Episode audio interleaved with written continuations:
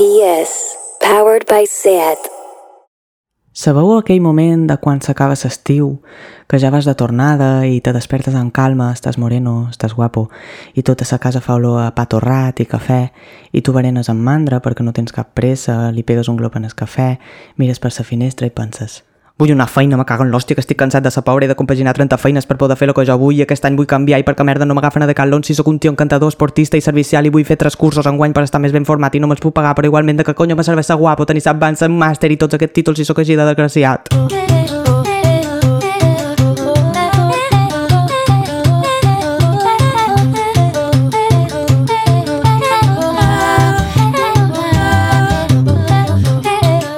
Benvingudes a un capítol més de Mòbil Cartera Claus. Jo me dic Marginàs, s'acaba l'agost i comença un nou curs, i ara trob que les aplicacions de cercar feina són el meu nou Tinder. A vegades a sa vida passa que estàs cercant una cosa i resulta que t'aniria molt bé tenir aquella mateixa cosa per poder trobar-la.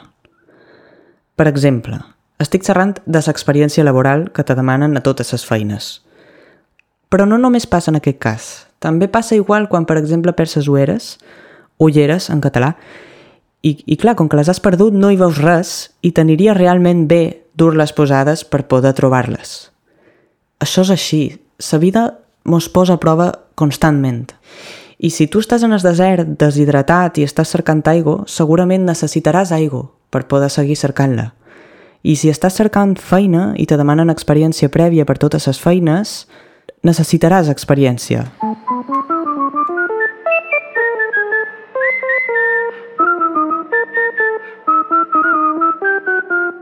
Hi ha moltes situacions així, no sé per què, però és com una manera irònica de, de, de que té sa vida de, de ser injusta, és, és realment injusta.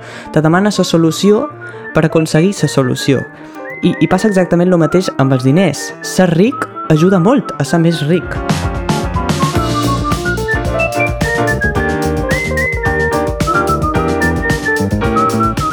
Jo sóc sincer, no m'ho havia plantejat mai tot això, però avui he perdut ses ueres i després de 5 minuts cercant-les per llit, perquè estaven allà mateix en el llit, he pensat que això s'havia d'explicar i se li havia de posar nom, perquè després no saps d'on te ve sa misèria i sa desgràcia.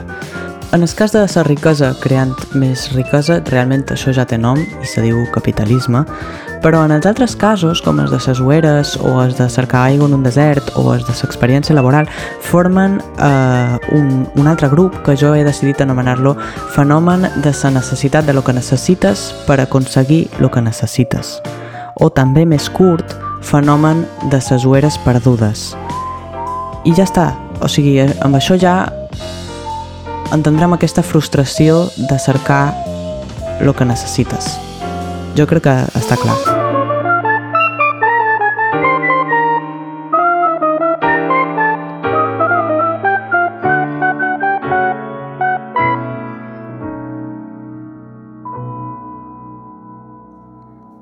Amb tot això de cercar feina, he decidit fer el pas de canviar-me el nom del DNI perquè realment tinc la sospita de que la gent no s'afia quan hi ha un nom en el currículum i n'apareix un altre en el DNI. Ara mateix aquest tràmit és llarg i ara mateix el meu nom s'està tramitant a Madrid i, i bé, eh, algú almenys ha viatjat aquest estiu.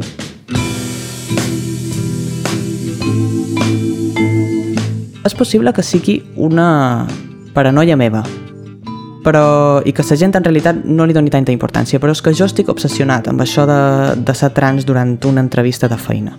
Una vegada em vaig fer una terrible perquè l'entrevistadora me va dir que el meu nom era molt curiós.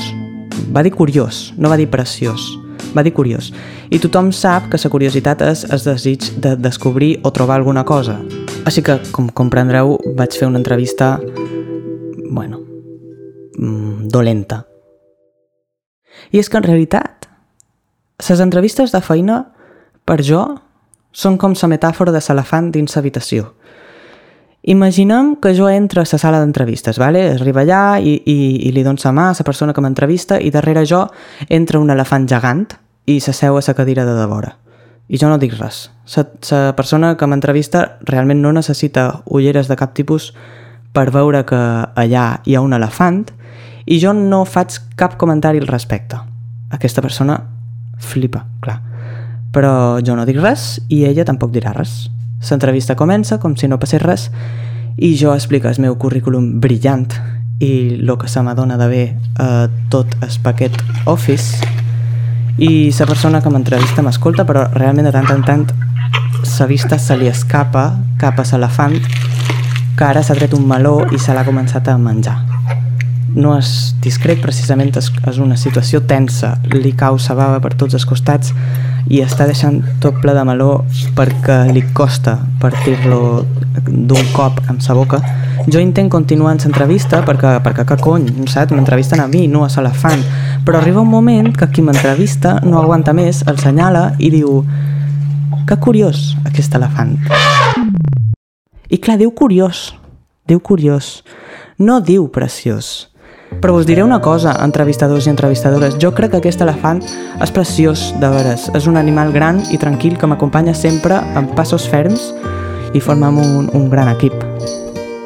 Aquesta cançó és If I'm Only In My Thoughts de Loving i li vull dedicar a tots els elefants de les nostres sales que crec que de tant en tant està bé dedicar-los una mica d'atenció. Que tingueu un bon final d'estiu. I who have no plans, I will not rest then. I drift like light along a riverbed. I'm going somewhere I imagine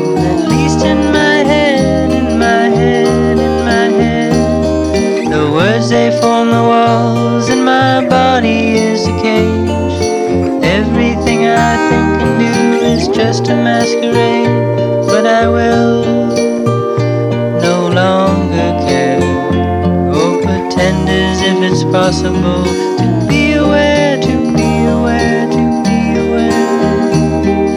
Yesterday, before the sunrise, I was swimming into indifference stinging my